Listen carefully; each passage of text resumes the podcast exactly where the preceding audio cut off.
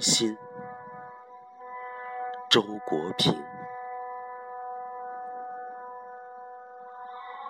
成熟了，却不世故，依然一颗童心；成功了，却不虚荣，依然一颗平常心。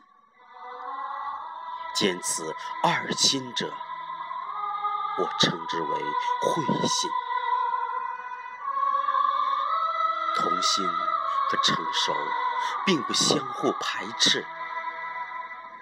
一个人在精神上足够成熟，能够正视和承受人生的苦难，同时心灵依然单纯，对世界依然怀着儿童般的兴致。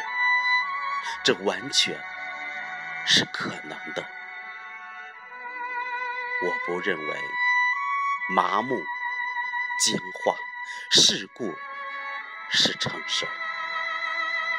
真正的成熟应该具有生长能力。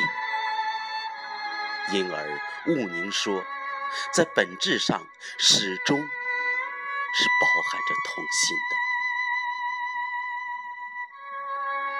童的可贵在于单纯，因为单纯而不以无知为耻，因为单纯而又无所忌讳。这两点正是智慧的重要特征。相反，偏见和利欲是智慧的大敌。使人满足以一知半解，在自满自足中过日子，看不到自己的无知；利欲使人顾虑重重，盲从社会上流行的意见，看不到事物真相。这正是许多大人的可悲之处。不过，一个人如果能保持住一颗童心，同时善于思考，就能避免这种可悲的结局。在成长过程中，把单纯的慧心转变为一种成熟的智慧。由此可见，智慧与童心有着密切的联系。它实际上是一种达于成熟，因而不会轻易失去的童心。圣经里说：“你们如果不回转，变成小孩子的样子，就一定不得进天国。”帕斯卡尔说：“智慧把我们带回到童年。”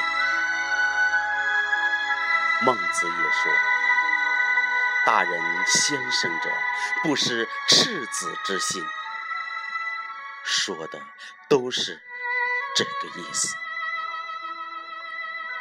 童年是灵魂生长的源头。我甚至要说。灵魂无非就是一颗成熟了的童心，因为成熟而不会再失去。圣埃克西佩里创作的童话中的小王子说得好：“是沙漠显得美丽的，是他在什么地方藏着一口水井。”始终携带着童年走人生之路的人是幸福的。由于心中藏着永不枯竭的爱的源泉，最荒凉的沙漠也化作了美丽的风景。什么原因能使一个人显得年轻呢？譬如说，许多人都觉得你看起来很年轻。我想，最主要的，也许是一个人的头脑不要太复杂。我在社会处事方面还是比较简单的，弄不懂的事情就不去弄它。我相信，一个人简单就会显得年轻，一世故就会显老。在孩子眼中，世界是不变的；在世界眼中，孩子一眨眼。就老了。当大人们在肢节问题上纠缠不清的时候，孩子往往一下子就进入了实质问题。